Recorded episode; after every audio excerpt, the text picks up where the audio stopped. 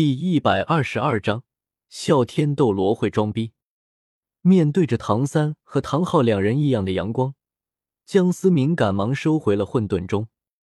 那个，你们继续。江思明摸了摸鼻子，故作镇定的说道。唐昊看了看江思明，却没有多说些什么，没有避讳江思明的意思，拿出了唐三母亲献祭出的那块十万年的蓝银左腿骨。蓝色的荧光照亮了昏暗的木屋，蓝色的魂骨散发出充满生机的气息。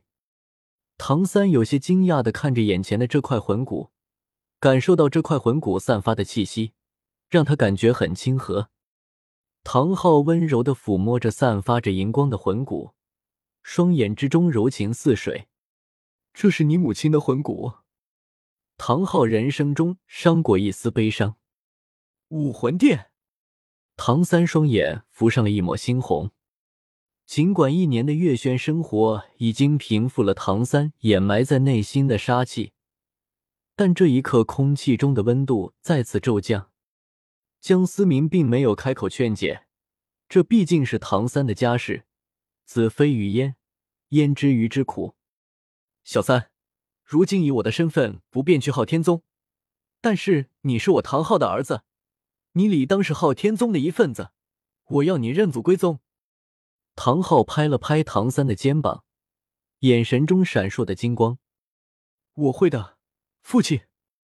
唐三眼神中充满了坚定，显然在他的心里也觉得父亲做的并没有错，是宗门的懦弱导致了这些悲剧的发生。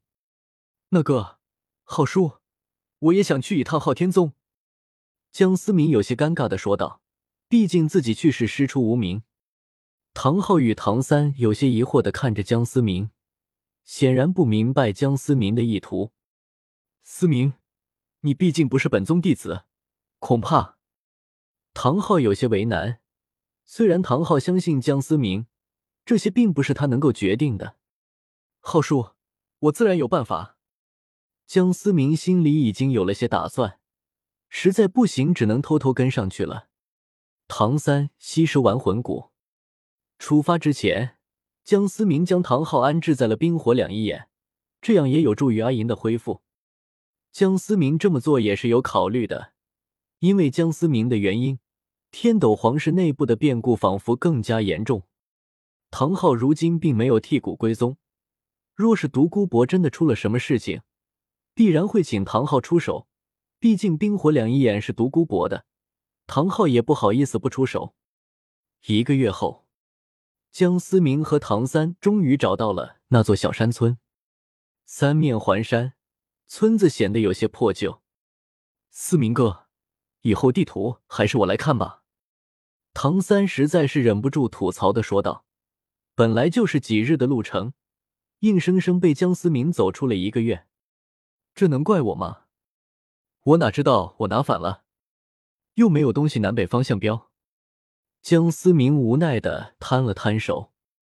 两人走了近十天，周围环境的温度越来越低，再走就到极北之地了。才发现江思明将地图拿反了。两人刚走进村子，就有人拦下了他们。与原著中一般，唐三显露出昊天锤。村民的神情立马就恭敬了起来，赶忙前去报信。等待的过程中，江思明不由得感慨山村破败的景象。江思明看来，昊天宗的行为完全就是自私和怂到家的行为，不仅令自己丢尽了颜面，还让最有潜力的唐昊被逼到绝路，而受害最惨的便是一副昊天宗的那些宗门，像眼前这群村民。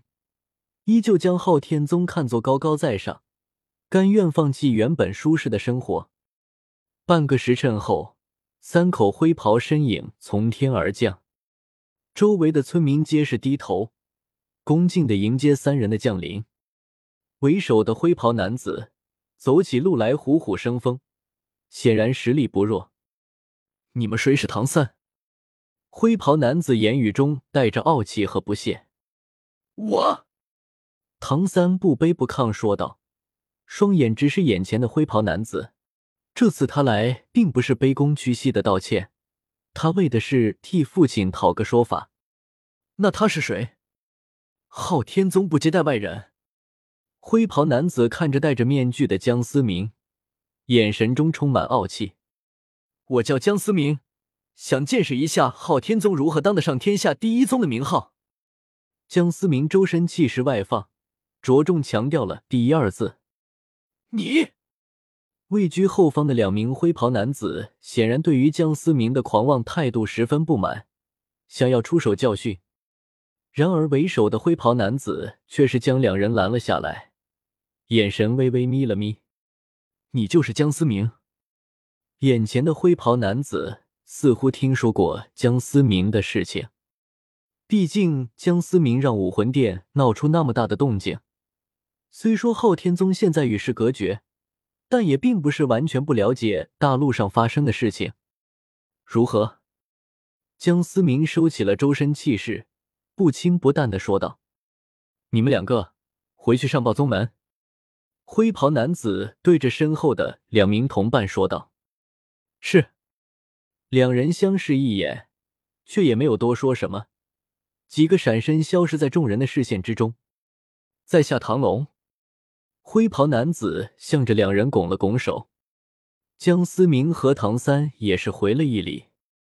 一礼之后，三人皆是保持沉默，静静的站在那里。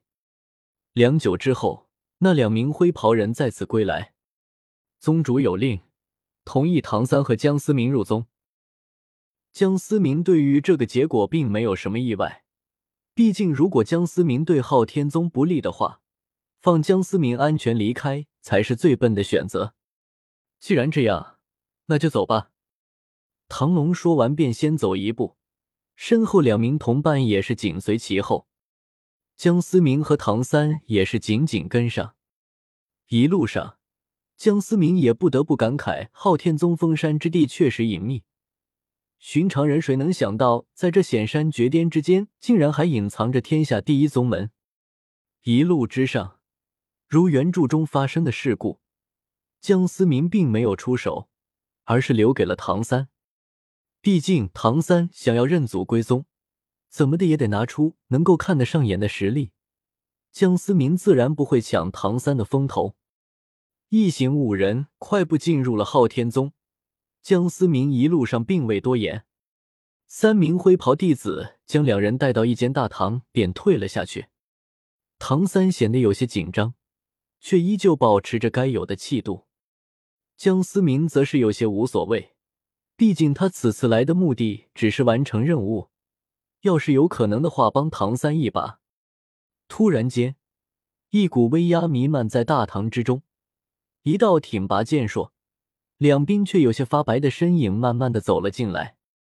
我是唐啸，威严的声音如同惊雷一般，在江思明和唐三耳边炸裂。我丢，这唐啸还真会装逼！江思明不仅在心中诽谤了一句：“拜见大伯。”唐三不卑不亢，单膝跪地。江思明自然不会多给面子，只是拱了拱手说道：“拜见唐宗主。”原本想要给两人下马威的唐啸，倒是有些震惊的看着两人从容的表现。